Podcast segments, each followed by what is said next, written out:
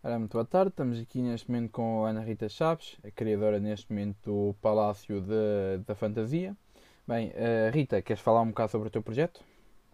Sim, claro, Luís. Um, o meu projeto é o Palácio da Fantasia, como tu acabaste de dizer, e basicamente é eu fazer ilustrações para o meu público da sua série favorita, anime favorito, filme favorito, entre outros. E vai ser basicamente isso. Eu também vou falar um bocado da série, uh, do filme, do anime, do meu cliente.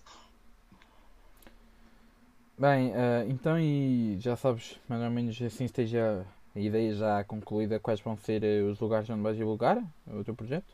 Sim, uh, eu vou divulgar no Instagram, vai ser onde vou publicar as minhas ilustrações e falar um bocado sobre um, a série ou anime que a pessoa gosta e da pessoa.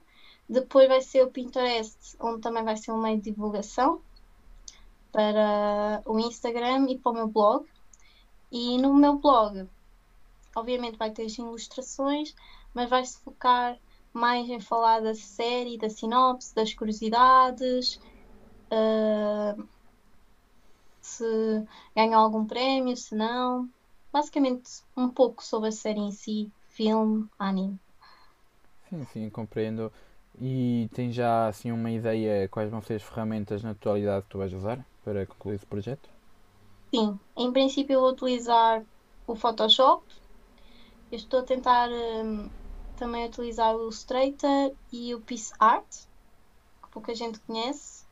E ainda não sei se uso Canvas, mas isso é uma maneira de eu ver com, com o nosso professor de design. É assim, já tens a ideia de quem vai ser o teu público-alvo? O meu público-alvo vai ser tecnicamente todas as pessoas que gostam desse mundo de cinema, uh, que gostam de séries, filmes, livros, e vai ser também um bocado pessoas que gostam de arte, de ilustrações. E assim, uh, Rita, uh, tu, qual foi a tua grande referência para criar este projeto? É assim, não foi uma espécie de referência, mas foi mais um desafio para mim, porque na minha turma, o meu caro colega Luís ia falar de animes, sobre fazer listas de animes, e eu também estava a pensar fazer a mesma coisa. Só que eu não queria ter uma ideia parecida, eu não queria ser igual. ser uma concorrente direta ou algo igual ao Luís. Então eu decidi mudar o meu projeto completamente e eu queria melhorar a minha área de design, porque eu espero no futuro poder trabalhar com isso. E então acho que vai ser um desafio para mim, para melhorar a minha área, e um desafio para o meu projeto. Rita, tu, quais são as tuas expectativas para o futuro do projeto? Por exemplo, dentro daqui a um mês. Um mês. Hoje são 27 de 10. O que é que tu achas que em 27 de novembro já vais ter? É assim, dia 27 de novembro eu espero conseguir aumentar muito o meu público. Neste momento eu tenho cerca de 300 seguidores no Instagram, eh, 7, quase 700 no Pinterest. Então aquilo que eu espero é no futuro eu conseguir aumentar os meus seguidores e uh, as pessoas pedirem para serem meus modelos, pedirem para fazer ilustrações das suas fotos. E muito no futuro eu espero conseguir cobrar isso e tornar isso uma fonte de rendimento. E o que é que tu achas quanto à tua concorrência? Achas que tem hipótese? Achas que eles vão ser fortes contra ti?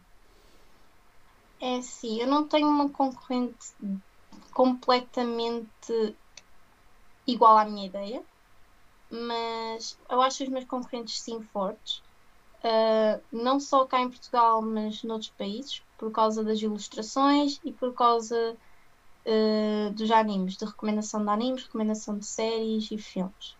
Mas acho que vou conseguir me destacar por eu ter uma ideia mais inovadora. Pronto, e agora para terminar a pergunta que não quero calar, que é quando o terminar a data de entrega do projeto, se vais continuar com o projeto fora da escola.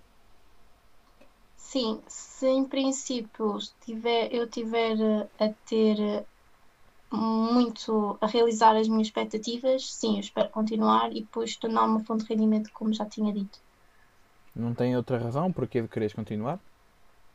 Também porque eu gosto de fazer ilustrações e gosto sempre de saber sobre séries, animes, eu gosto muito dessa área, de, porque é uma das coisas que eu gosto de fazer no meu tempo livre, que é ler livros, ver séries, ver filmes quando eu estou não estou ocupada.